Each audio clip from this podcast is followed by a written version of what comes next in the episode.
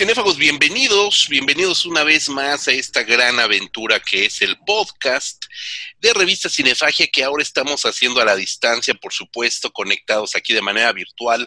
Mi querido doctor Marcus Marco González Ambriz. Hola, bueno, pues gracias por conectarse, los que nos estén, los que vayan a oír esto más bien, este, porque pues esto finalmente todo es como para la posteridad. Estamos aquí pues sorteando las dificultades de hacer un, programa sin estar en contacto no es, no es tan sencillo, sobre todo ya los que estamos chavos ruqueando y que pues tenemos que adaptarnos a la tecnología, ¿no? Pero vamos a intentarlo. es correcto, es correcto. Recibo también, este sí es chavo todavía, al niño Rodrigo Vidal Tamayo. ¿Cómo estás? ¿Cuántos años me llevas? ¿Dos? a lo mucho, ¿no? Pero gracias, gracias por el cumplido. Ya, pues contento, contento de seguir con estos podcasts para, sobre todo para alivianarle el paso del tiempo a la gente que ya lleva varios días de cuarentena. Recordar que si se pueden quedar en sus casas, si tienen sus posibilidades, háganlo. Eh, vamos bien, vamos bien, según a decir de las autoridades. Pues esperemos que sí logremos aplanar esa curva y no pase a mayores esta contingencia, salvo este mes de encierro, ¿no? Que vamos a tener. Pero bueno, si pueden, háganlo. Y si no, y si, y si tienen que salir, pues recuerden lavarse las manos, no tocarse la cara y mantener una sana distancia. Una sana, su sana distancia. Está increíble, su sana distancia. Pues sí, los que no mantienen distancia, porque se la pasan trabajando hombro con hombro y prácticamente tomados de la mano, son los dos cineastas, productores, un solo cerebro en dos cabezas, los hermanos Joel e Ethan Cohen. Hoy les queremos dedicar este programa, este podcast cinéfago, para que no crean que solamente hablamos de terror y que no sabemos ver ni hablar de otra cosa. Hoy queremos platicarles acerca de esta pareja creativa, los hermanos Cohen, oriundos de los Estados Unidos, muy, muy cercanos entre sí, uno de ellos eh, Joel de 65 años, Ethan de 62, pero pues ya con una muy larga trayectoria de películas que se han ido clavando muy, muy rápidamente en el imaginario colectivo, en la memoria colectiva, porque tienen una apuesta cinematográfica autoral que los hace ser a ellos mismos una marca registrada. ¿Qué opinas, mi querido Marco? Eh, bueno, eh, yo propuse el tema eh, porque, bueno, son, una, son dos de mis directores favoritos, aunque como dices, trabajan en conjunto y es una sola voz, es un solo estilo, pues muy, muy identificable, pero no significa que pues, le tenga que gustar a todo el mundo a la fuerza, ¿no? Creo que es muy válido también este, que normalmente que hablamos de cine de terror y siempre estamos, este, concordamos en todo, pues que haya un poco de variedad y que de vez en cuando hablemos de temas o de directores o de personajes que a lo mejor no a todos tenemos la misma opinión. Eh, en mi punto de vista, pues sí son de mis directores favoritos, este, como dice, sí tienen una trayectoria ya bastante amplia. Algo que los define, algo que es muy importante, es que son, uno, son directores que definen muy bien lo que es el cine independiente de Estados Unidos, ¿no?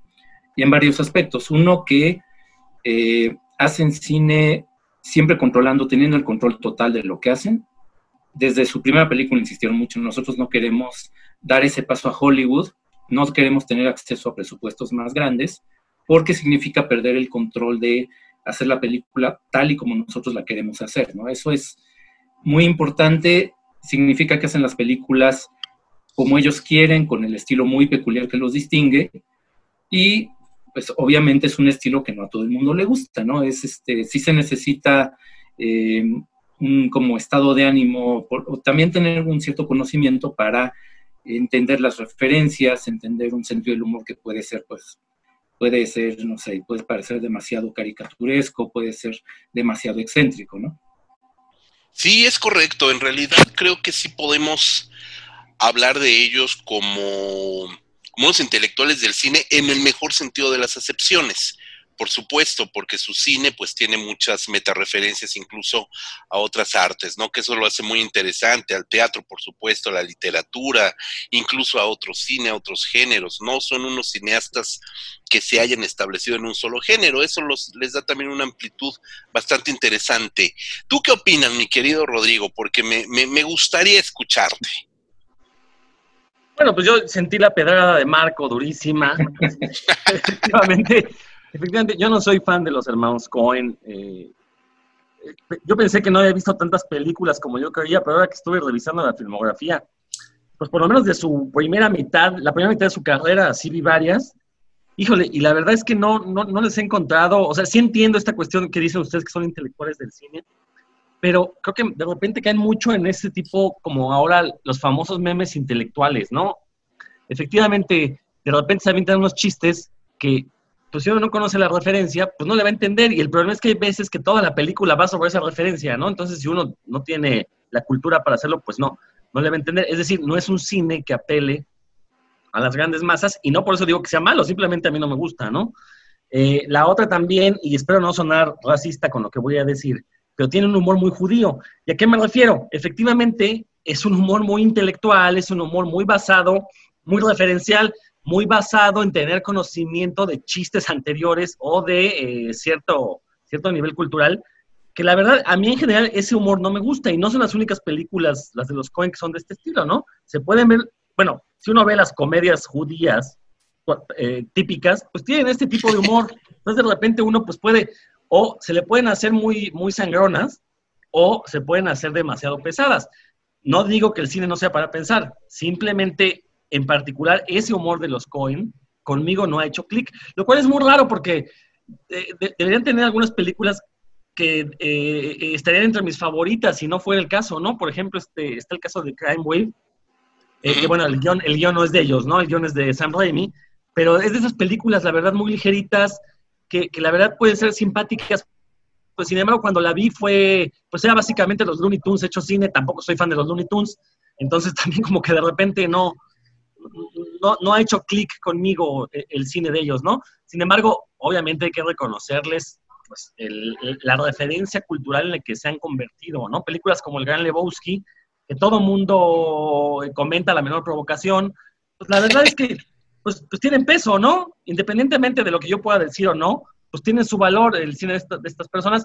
Y, y, nada más quisiera terminar esta intervención eh, en particular, el trabajo de Ethan Cohen en solitario creo que me ha gustado mucho más, sobre todo sus guiones, y en particular Hombres de Negro es que cuando uno se entera que es de Ethan Cohen, dice, bueno, ¿por qué este sí es gracioso? Mientras que lo que hace con su hermano es un poco más pesado, ¿no? No, sé en qué radica ahí la diferencia, pero bueno, creo que yo me, yo me quedo con el, de, de, ambos hermanos, me quedo con el trabajo de Ethan Cohen. Que curiosamente es el que el que no aparece acreditado como, como, director, si bien sabemos que ambos escriben, producen y dirigen, el crédito como director, el crédito en pantalla, vamos, que está, que aparece y que se va a los anales, este, por lo menos eh, de las referencias, eh, es el de Joel Cohen, que aparece como director. Ethan se ha resguardado más en las funciones de escritor y de productor. Eh, y, pero sí, bueno, efectivamente, creo que el trabajo yo en lo personal me gusta mucho. Creo que he visto gran cantidad de, sus películas, no sé si, o prácticamente todas, pero yo no me atrevo a distinguir el trabajo de uno y otro. Creo que sí son una entidad muy simbiótica, ¿no, Marco?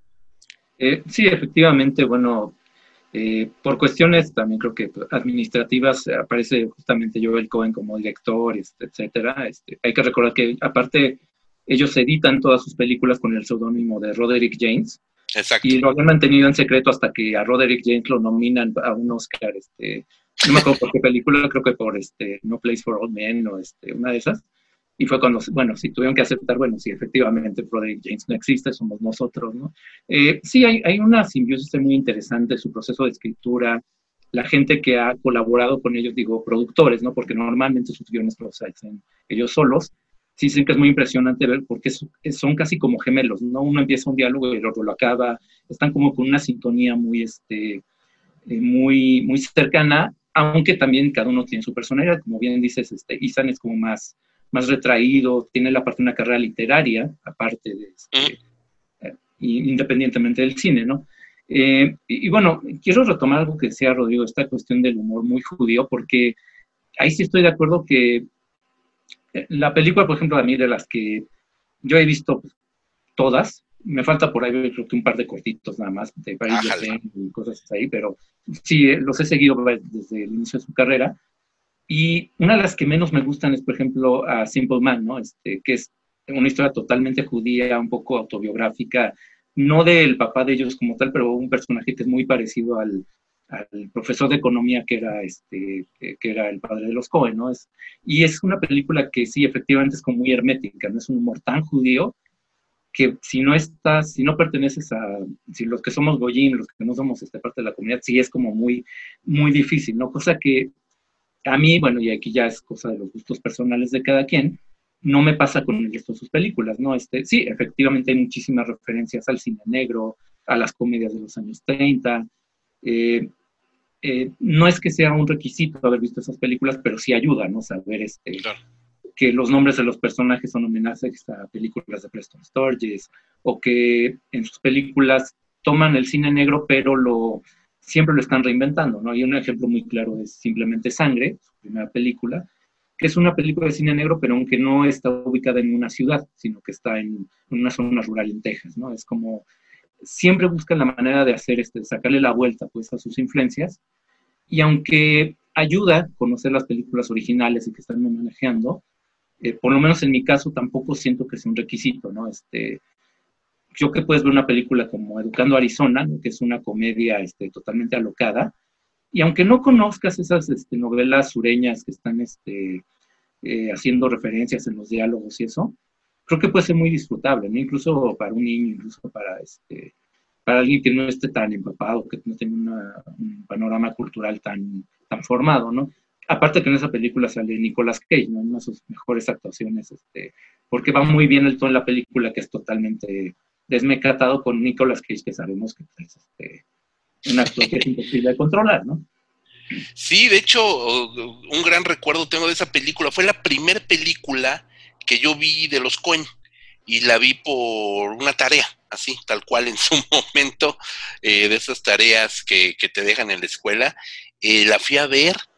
Evidentemente estamos hablando que es una película del 87, yo la habré visto a principios de los 90 ya en algunas repeticiones posteriores, en la Cineteca, evidentemente.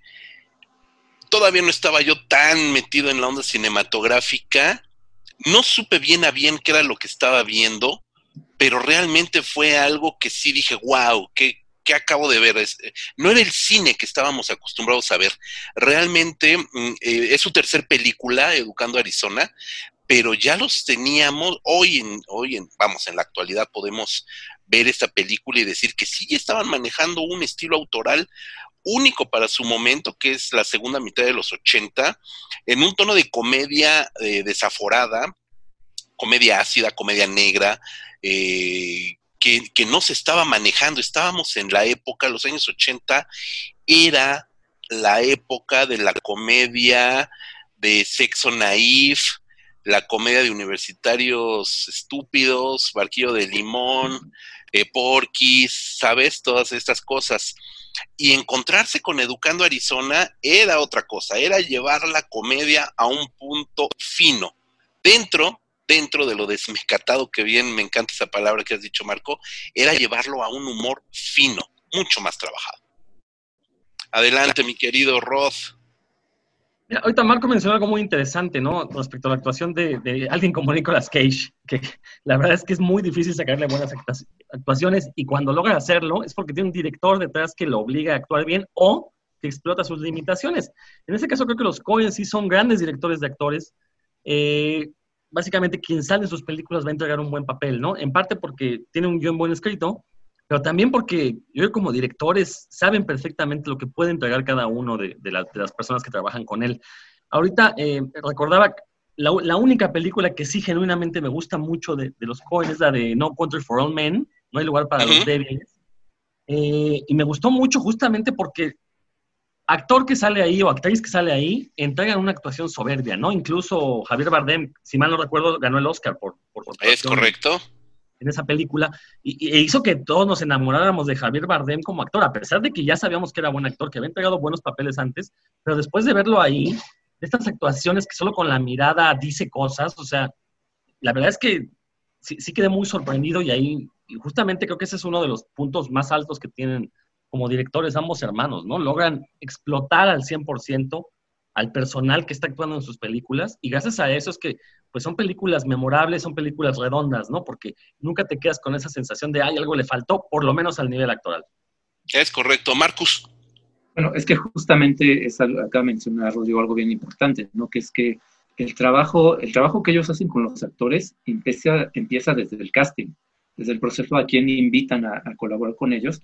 Es que tienen un muy buen tino para agarrar actores secundarios que han hecho a lo mejor cositas por ahí, este, pues, en teatro a lo mejor, o cosas de televisión que no han destacado mucho, y les sacan todo su potencial, ¿no? Eh, en, Educando Arizona es justamente John, John, Goodman, que ya tenía cierto nombre haciendo la serie de Roseanne en Estados Unidos en televisión, pero que ahí fue donde realmente se revela como un actor de cine con un rango muy impresionante y que se vuelve además un, un actor recurrente en las películas de los Cohen.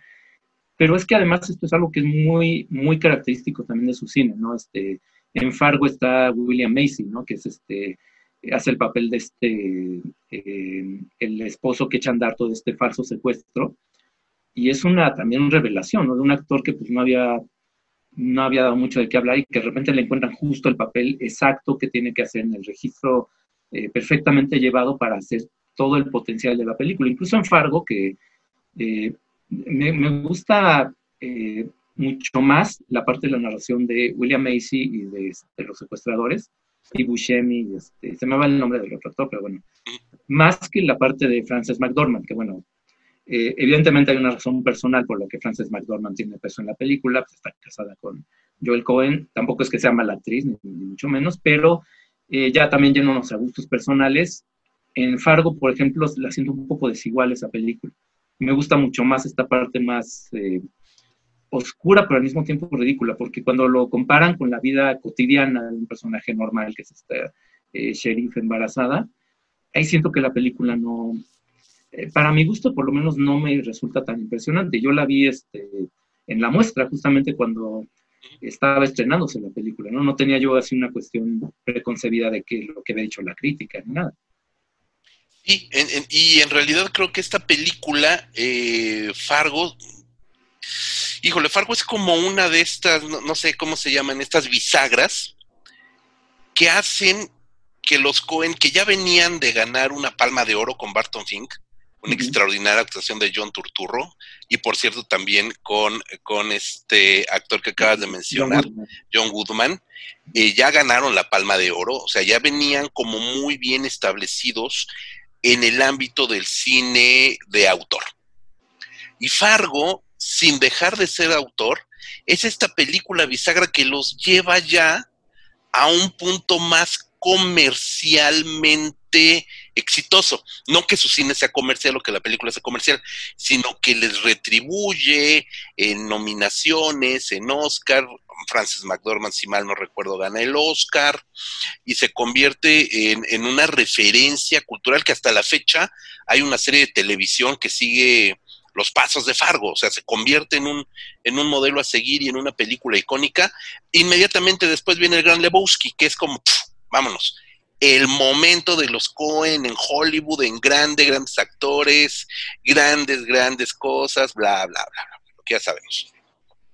¿No? Comentabas justo, Rodrigo, ¿no? Sobre, sobre Lebowski, que todo el mundo a la menor provocación la, la, la menciona. Y que curiosamente no he visto, ¿eh? Por eso no voy a decir nada de ella. He visto los memes, he visto las referencias en, en, en varias series de televisión, pero no la he visto y, vuelvo a lo que decía al principio, no, no la he querido ver porque sé que no me va a gustar, pues, y, adelante, quien sea muy fan, pues está en su libertad, así como yo estoy en mi libertad de que tengo que tener ganas de verla. Algún día tengo que verla, son de las películas que evidentemente hay que ver para saber de qué habla la gente, pero bueno, Supongo ahorita tienes tiempo. Estos asiagos días de confinamiento a lo mejor tendré el tiempo para poder verla. Ahorita tienes tiempo, harto tiempo. Este, yo, yo la uso, por eso la recomiendo. ¿no? En algunas clases que doy uso, uso películas de los Cohen, este, Barton Fink, el Gran Lebowski, son películas que, a las que recurro eh, completas o en partes, porque también, eso es algo importante, ¿no, Marco? Que también puedes diseccionar las películas de los Cohen no como un producto entero, sino también a partir de ciertas secuencias que en sí mismas son grandes obras de arte. Eh, sí, es que, bueno, tienen una facilidad muy grande para escribir diálogos, ¿no? Y eso es algo que eh, ayuda mucho a esto que estás mencionando, que sus películas de repente eh, pueden ser hasta como sketches de alguna manera, ¿no? Puedes agarrar una sola escena, un solo personaje. En el Gran Lebowski, este, bueno, y no es spoiler este, para, para Rodrigo para quien que no la haya visto, pero el personaje que hace John Goodman ahí es muy divertido porque está basado, bueno, está inspirado evidentemente y reconocido por los Cohen en John Milius, este, el director de Conan el Bárbaro, ¿no? Que es un tipo así, este, eh, pues muy, como muy macho, ¿no? Así de, armas tomar, así literalmente, pero que tiene esta fijación con lo judío, ¿no? Que él quiere ser judío a cualquier lugar. Y entonces, en cada uno de sus diálogos tiene como esta cuestión de que el Lebowski, el personaje principal, siempre le está recordando, oye, pero tú no eres judío, ¿no? Este, ¿por, qué, ¿Por qué la identificación? Y cada una de sus réplicas es muy divertida, ¿no? Es este, eh, y también algo que dices que eh, también ayuda mucho que, esta, que si efectivamente puedes agarrar una sola escena eh, de los Cohen y, y, agarrarlo como en episodios o dejarte llevar por, por momentos, es que visualmente también son directores muy dotados. Desde la primera película, que hicieron con mucho cuidado porque es una película que, bueno, es muy curioso como ellos, eh, el financiamiento de Simplemente Sangre, lo hicieron literalmente en su comunidad. Fueron con dentistas, doctores y les pidieron, mira, si tú inviertes 20 mil dólares, puede que tengas una ganancia, ¿no? Entonces, pero eso significa que no tienen un presupuesto tan amplio. Y para, no, y aparte era su primer película, entonces como para superar ese obstáculo, lo que dicen, bueno, tener un storyboard muy, muy preparado, y eso les permitió a un director primerizo, directores primerizos, tener una idea visual muy concreta de lo que querían hacer. Y es algo que se nota aparte en cada una de sus películas, ¿no? Este, este número musical en El Gran Lebowski, cuando tiene esta fantasía y que está basado en las musicales de Bosby Berkeley, ¿no? De los años 30. Exacto. Con, Saddam Hussein ahí, este, de empleado del boliche y todo esto, que es, es muy divertido está este personaje de el, motociclista infernal de Educando Arizona, ¿no? Que parece que salió de otra película. Y es como que podría ser, podría ser incoherente, sería muy fácil que se les saliera de control ese personaje, pero de alguna manera funciona dentro de la narración, ¿no? Este, eh, a, los que no sí se les acusa como de que sus, sus narraciones no son muy orgánicas, ¿no? De que tienen un primer acto que se desarrolla la historia normalmente, el segundo se empieza a complicar, y de repente el tercero es una locura, ¿no? Empiezan a pasar demasiadas cosas, este, hay, gente que critica eso de Barton Fink, ¿no? A pesar de la, de la palma de oro, ¿no? Que el final es totalmente delirante, este, con el eh, personaje de un asesino serial, y este, cuando ya todo se empieza a salir de control, ¿no? Que es, eh, creo que también es una característica del cine de los Cohen que eh, justamente juegan a eso, ¿no? Apuestan por situaciones que se están siempre a punto de salirse de control en la narración y en la, el conjunto de la película, ¿no? Siempre con una serie de elementos, este, eh, de repente podrían no funcionar, normalmente funcionan,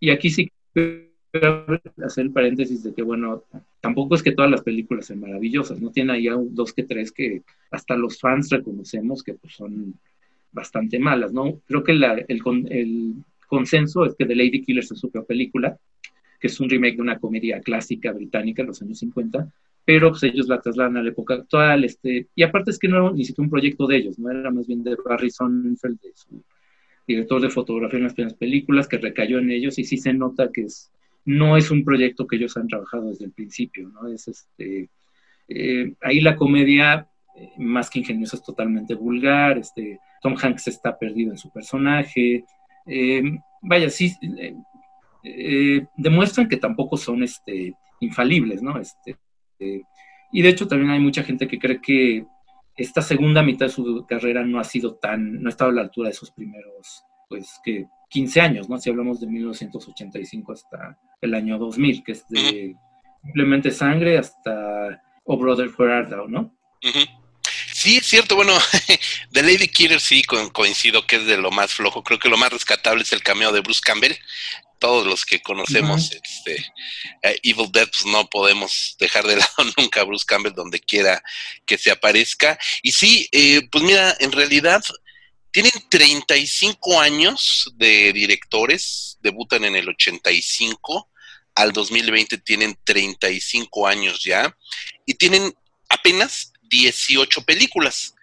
¿A qué voy? A que Woody Allen filmó una por año, ¿no? Entonces, eh, ellos creo que se han medido un poquito más, tienen pues ahí promedian dos por dos años, una por cada dos años, entonces no está mal.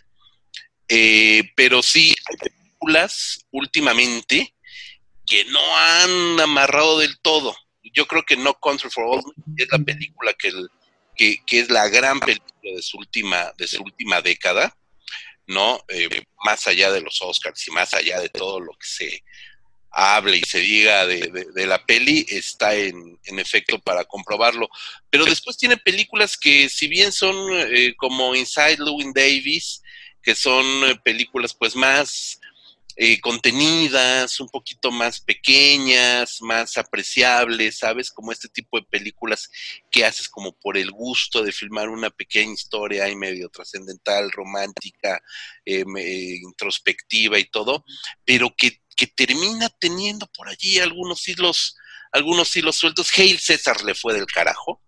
Le fue muy mal esta película de Hail César, que también regresa un poco a jugar con, con esos con esas eh, películas de los años 30, 40, y que no le funciona con todo, y, y, George Clooney, Ralph Fiennes, Brolin, etcétera, pues no es una película que realmente haya funcionado mucho, y hay que decirlo, la balada de Buster Scruggs, al ser presentada en el Festival de Cannes con este mini escándalo de ser una producción de Netflix que compite por la palma de oro, etcétera, etcétera, todos los reflectores se fueron sobre Bong Joon-ho y Okja, que fue la verdadera protagonista del escándalo, y la película de los Cohen queda minimizada en noticias, en el pase realmente no generó mucho, y al final Netflix tampoco le apuesta para llevarla al cine como para hacer más grande esta película. Ya sabemos que ahora Netflix estrena muchas películas en sala, pero esta peli la dejó morir un poco. No es mala, no me parece que es una mala peli, pero, pero creo que merecía también mejor suerte. No sé si estamos ahorita en, en, el lustro más flojito eh, de, de los Cohen. ¿Qué opinan? Marcus. Este, en el caso de Buster Scruggs, pues yo creo que le pasa lo que a cualquier antología, ¿no? Incluso cuando es una antología de un mismo autor de dos autores, ¿no? Que difícilmente todos los relatos van a tener la misma calidad. Este, creo que todos los que vimos uh, Buster Scruggs coincidimos que el mejor episodio es donde sale Zoe Kaysen, que es este, el de la eh, chica que va con la cara eh, de caravana, que van atravesando este, con todas las este, carretas, y que funciona muy bien, es dramático, etcétera. Eh, y hay otros por ahí que son chistosos, ¿no? El primero, este, este pistolero eh, cantante, pues está, es casi una caricatura y, para muchos sí pasa del límite a ser ya bobo, pero bueno, pues creo que también está, por lo menos te, te plantean qué tono lo van a manejar. Y el resto, los otros episodios pues, son más, más flojos, ¿no? Que, o sea, que es, este, es normal. Eh, también, este, eh, pues sí, estamos como que no es, no es la etapa más fuerte de los hermanos Cohen, aunque yo siento este, que igual eh, eh, tuvieron un inicio tan fuerte, porque esas primeras cuatro o cinco películas sí son, vaya, es difícil encontrarles fallas, que, que, em, que creo que sí hace que todos los este, que vino después padezca la comparación. Como que eh, pensamos en una película como, no sé, El amor cuesta caro, que tampoco es un guion de ellos, es un guion que ellos escribieron, y a fuerza la queremos comparar con películas este, de sus clásicos, y siendo que una película que yo creo que no está tan mal, eh, yo la vi en, me acuerdo que la vi en función de prensa, pues, yo me divertí mucho viéndola, a pesar de que se sale de su esquema, porque sí es una película con estrellas como George Clooney, este, Catherine Zeta-Jones, etcétera, es como más de fórmula, más comercial. Y a pesar de eso, pues, a, mí, me parece una comedia romántica pues, muy bien, muy entretenida, muy bien llevada, sin estar a la altura pues, de, los clásicos. Eh, pero siento que de repente sí se puede ser un poco injusto, ¿no? Hacer estas comparaciones, eh, de repente como que queremos que todos estén a la altura de, las, de sus... Sabemos de lo que son capaces, ¿no? Y creo que pasa también con esta, la de espionaje que hicieron, Born After Reading, que también me parece divertida, o sea, también es como de... Es una película de espionaje que le saca la vuelta a los clichés porque pues, todos los personajes son tontos y todo lo hacen por azar y todo les sale mal porque pues ah, contra lo que uno pensaría que es un, un espía, pues actúan con información que es falsa y toman las peores decisiones posibles. Es, y, y, a mí, bueno, es una película que sí fue comercialmente exitosa, por lo menos. Este, eh, le, tuvo una ganancia importante porque todas sus películas aparte no son, no son muy costosas, son películas de relativamente bajo presupuesto. Eh, y el elenco pues está aceptable, ¿no? Sale Brad Pitt, sale John Malkovich, este, tiene escenas bastante divertidas. Todo surge de que esto de que las memorias de un ex espía se las encuentran un par de tontos empleados en un gimnasio y creen que tienen secretos de Estado. Entonces, eh, como que tiene este, este sabor que sí, es, hasta en las peores películas, las más flojas lo tienen los Cohen. Eh, sí, tal vez no es el clásico que es, este, por ejemplo, un clásico como para mí lo es Miller's Crossing, ¿no?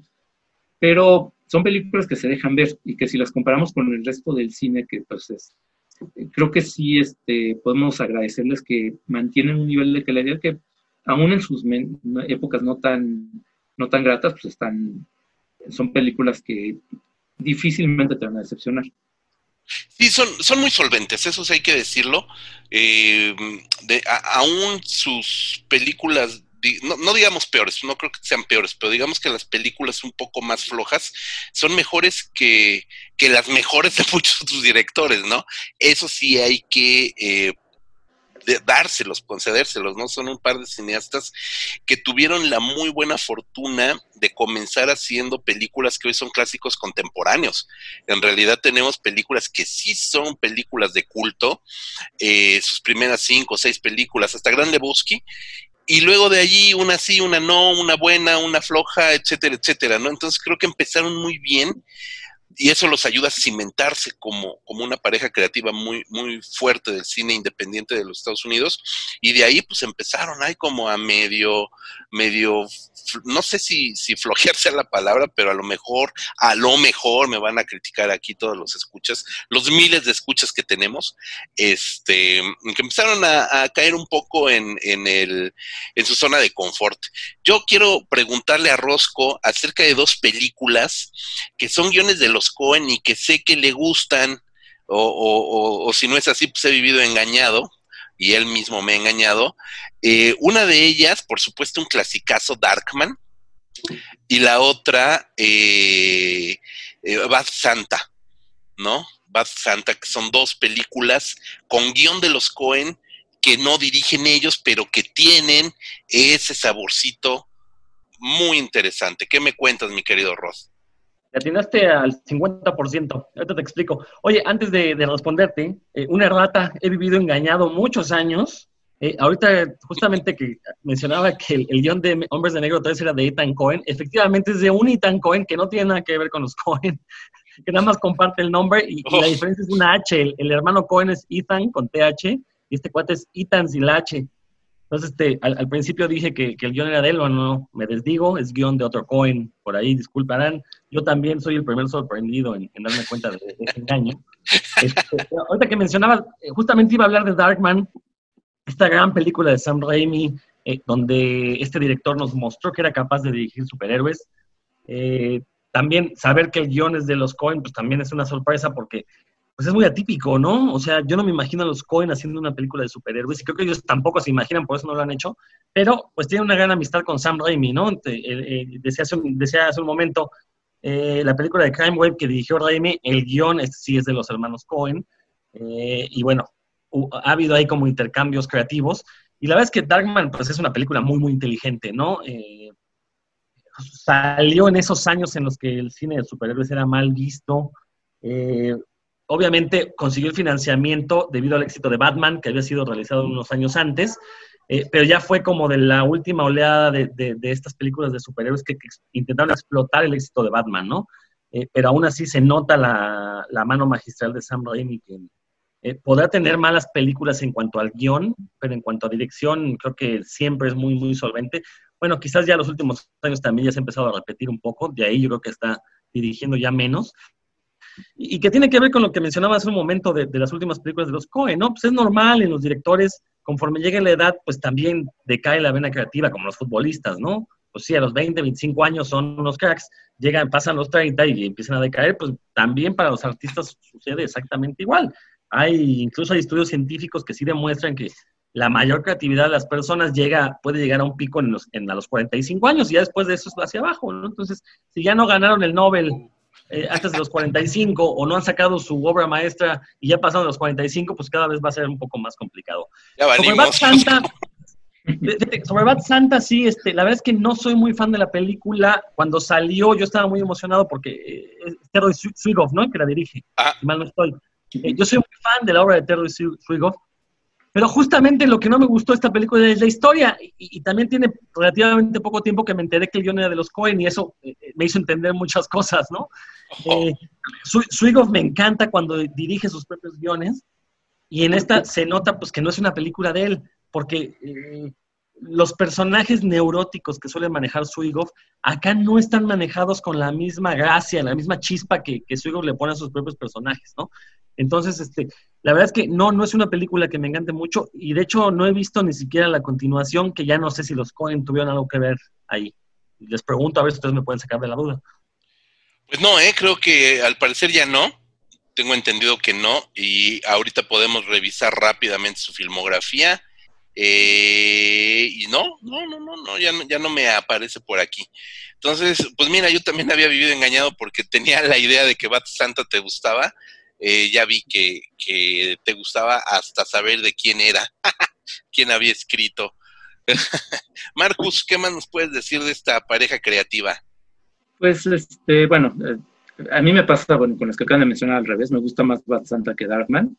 Darkman me parece un ejercicio de estilo que, pero pues, digo, creo que se queda, pues no, no, no corta, es que no está mal, pero no, no me emociona. Y bastante se me hace muy divertida, ¿no? Pero bueno, también entramos como, como siempre, pues ya terrenos de gustos personales, ¿no? Este, eh, yo también por eso quería plantear, eh, y repito, ¿no? Este, es que no es que te tenga que gustar a fuerza, o que si no te gusta algo que todo el mundo admira, pues estás mal, ¿no? O sea, simplemente son tus, cada quien tiene su formación, tiene sus gustos, tiene experiencias diferentes y eso hace que pues cada película te guste o no, ¿no? Por ejemplo, y, retomando un poquito esta de la cuestión de si la decadencia o no, creo que eso pasa, por ejemplo, con eh, Temple de Acero, ¿no? Este remake que hicieron de True Grit, que yo vi muy buenas críticas en Estados Unidos, pero creo que tiene mucho que ver con el, la importancia que tiene el western en la cultura de, de ese país, ¿no? Totalmente. Porque yo la vi y dije, bueno, pues no está mal la película, pero no, no me emociona, ¿no? Porque sí, Hayley Stansfield está muy bien, eh, Jeff Bridges también es una muy buena actuación, pero siento que si tú no tienes esa referencia, si no conoces, pues, la película original, o por lo menos estás muy familiarizado con el western como género, pues la película te parece bien hecha, pero pues tampoco, este, no te llega a conectar de la manera que otras películas hacen, ¿no? Este, creo que no pasa eso, por ejemplo, con, bueno, volviendo a Miller's Crossing, que es una película que, aunque no conozcas el cine clásico de gangsters, pero está tan bien hecha y tiene una historia tan, tan interesante en la forma que hay tantas traiciones y tantos cambios de bando, que muchas veces ni sabes, te, llegas a perder, ¿no? Es una historia bastante complicada, pero que siempre te atrapa desde el principio, ¿no? Eh, entonces, pues sí, evidentemente, pues sí hay este, altibajos, como cualquier carrera. Eh, yo me quedo, pues sí, este, definitivamente con esas primeras cinco películas, pero insisto que si uno ve sin sin mayor pretensión y sin grandes expectativas. Incluso El amor cuesta caro, incluso este... Y hasta Hill Caesar tiene por ahí secuencias divertidas, ¿no? Creo que le pasa con Buster's Cross, que es tan episódica que de repente tiene partes divertidas y otras que pues sí no, no funcionan. Pero pues es, este... Eh, y dentro de todo, creo que como ya habías dicho, pues los coins siempre mantienen un nivel mínimo de calidad que hace que lo que proponen sea preferible a, pues, al, creo que el 90% de los otros directores, ¿no? Entonces, pues, creo que sí, vale la pena echarles ese. Sí, no, incluso una película como mencionas ahorita, El amor cuesta caro, eh, y tomando en cuenta lo que comentaba también Rodrigo, ahí vemos como una, mm, una, una actriz como Catherine Zeta Jones que estaba bastante estereotipada, ¿no? Eh, logra una actuación magistral, de verdad, logran sacar lo mejor de ella y bueno, con George Clooney pues es una pareja deliciosa, ¿no? Creo que es bastante interesante y estamos hablando de una de las películas y lo digo y, hago señas de entrecomillar menores de los Cohen, ¿no? Sin lugar a dudas son unos, unos creadores bastante, bastante avesados. Hay que ver qué nos siguen preparando. Yo creo que ya va siendo momento de despedir este podcast dedicado a una de las parejas creativas de mayor peso en la industria del cine de los Estados Unidos, que son los hermanos Cohen. Eh, se lo comentaba yo a Rodrigo en el episodio anterior dedicado a Stuart Gordon. Ustedes bien saben que no soy fan de hacer listados de películas, pero ahorita también la situación amerita que le digamos a nuestros escuchas qué pueden ver en estos días de guarda, qué pueden buscar de lo que estamos aquí hablando para que se entretengan, para que tengan algo que, descubrir, así como Rodrigo estará descubriendo el gran Lebowski. Yo espero que muchos de los que nos escuchen descubran algunas películas de los Cohen. Mi querido Marco, tres películas que les recomendarías de los hermanos Cohen. Es, bueno, Miller's Crossing, que es mi favorita de ellos. Este, sí, el amor cuesta caro, ¿por qué no? Veanla sin expectativas, pero van a ver lo que estamos comentando, esto de que en sus peores momentos son buenos. Y, y sí, Educando Arizona también, porque es otro tono, es comedia y es algo mucho más ligero. Yo me voy, yo me voy por la fácil, Ah, no, no, ninguna es fácil, ninguna es fácil. Yo me voy por eh, Barton Fink, que es una película que de verdad me encanta, me gusta mucho. Efectivamente, hacia el final sientes que ya se está desmadrando todo, junto con un edificio que se quema, no es spoiler.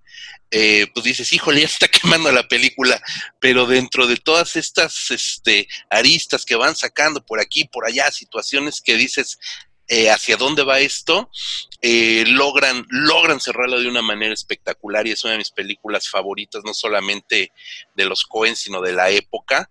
Eh, por supuesto, el Gran Lebowski, y aprovecho para decir que están trabajando con un reboot, un regreso de, de este universo del Gran Lebowski a partir de Jesús, personaje que interpreta por allí este John Turturro, uno de sus de sus actores favoritos que, hace el papel de un jugador de boliche, gran enemigo, enemigo acérrimo del Dude, del Big Lebowski. Este, el Jesus, un latino extrañísimo, va a regresar el personaje con una película. Eh, desconozco la verdad si la vayan a dirigir los Cohen, pero por lo menos la escriben y producen. Y, y también, también yo creo que No Country for Old Men, me voy a poner muy serio, que es una de las grandes películas de, yo creo que la mejor película, a mi juicio, la mejor película de los Cohen de, de los últimos, de la última década creativa. Mi querido Rodrigo, te, te, algo que quieras comentar, alguna que te guste o tres que no quieras que nadie vea porque te caen no, No, no.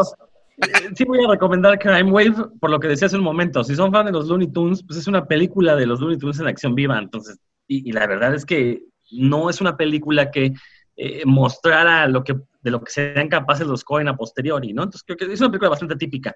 Entonces, yo recomendaría esa. Eh, te apoyo en No Country for All Men. Creo que es una de las mejores películas gringas de los últimos años. De este siglo yo creo que es de las mejores películas gringas, ¿no? Es una gran, gran película. De acuerdo. Y, y, voy a recomendar la de ¿Dónde estás, hermano? Que no me gustó, pero tiene un soundtrack maravilloso. Entonces, por la pura música, sobre todo para estos momentos en los que necesitamos distraernos, la música de ¿Dónde estás, hermano? es una maravilla. Entonces, por eso la voy a recomendar. Eso es excelente. Queridos amigos cinéfagos que nos están escuchando, les recordamos que en este periodo de salvaguarda que tenemos que cuidarnos todos, eh, seguiremos compartiendo algunos de estos contenidos, seguiremos con este podcast muy rústicamente producido, pero eso sí, con un gran corazón de parte de todos los cinéfagos. Eh, pueden acceder, pueden buscar este podcast en Spotify, en Apple, en Google eh, Google Podcast, en varias plataformas, ahí lo, lo, estamos compartiendo. Y mi querido Marco, invítalos a nuestro canal de YouTube. Ah, claro, suscríbanse, porque bueno, ahí este, eh, ahorita, bueno, a lo mejor vamos a tener que bajar un poco el ritmo, pero pues ahí van a encontrar cápsulas, van a encontrar cuando podamos reunirnos, pues ya videoblogs, este, hacemos entrevistas, y bueno, que tienen cierta preferencia por cine de terror, pero que también vamos a estar explorando otros temas. Sí, por supuesto, la cinefagia es devorar todo tipo de cine, eso no hay que perderlo nunca de vista. Y Rodrigo, para despedirte, cuéntale a la gente qué carajos es para cinema y qué estamos haciendo con él. Pues mira, para Cinema es una serie que presenta los diferentes estilos del cine de terror en 16 capítulos y curiosamente es de las pocas series que yo conozco que no ha recibido ni un solo comentario negativo por parte de absolutamente nadie, lo cual, pues yo no sé si habla de su calidad o habla de que muy poca gente la ha visto y eso es poco les ha gustado mucho. Pero lo cierto es que pueden disfrutar los 16 capítulos en el canal para Cinema en YouTube eh, fue realizada por los que aquí estuvimos platicando, más la, participación de... Carlos Meléndez, Carlitos. Por favor, recuérdame de, Carlos Meléndez. Discúlpame, Carlos, te mando una disculpa, pero es esta cuarentena que ya me está afectando. Eh, con producción y dirección de, Carlos Meléndez. Y bueno, hay géneros tan estilos tan dispersos de cine de horror como es el cine gore, el cine basura, el cine, el cine eh, artístico de terror, eh, inicios del cine de terror estadounidense, cine oriental, cine, bueno, de muchas partes del mundo, ¿no? Entonces, los recomendamos, busquen para Cinema, así lo encuentran el, canal en YouTube, y ahí están todos los capítulos de esta serie, que se llegó a transmitir en el canal Pánico, no sé si todavía la estén repitiendo, porque por lo menos hasta hace cinco años la seguían repitiendo. Todavía hace menos, ¿eh? como un par de años repetían eh, en pánico el programa, ya no nos pagaron más, pero bueno, lo siguió repitiendo, que es lo importante. Y, bueno, justo como una manera de llevarles algo de contenido y diversión en estos días de guarda, estamos posteando todos los días un capítulo de los 16.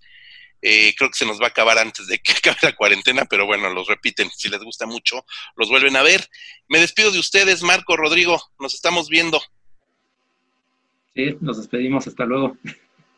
Pásensela muy bien y nos estamos escuchando próximamente, si, si no pasa nada, si no cambia nada, en dos o tres días nos lo volvemos a escuchar. Es correcto. Y a todos ustedes, www.revistacinefagia.com, nos encuentran en Facebook, en Twitter, en Instagram, como Revista Cinefagia. Nos seguimos escuchando. Hasta la próxima.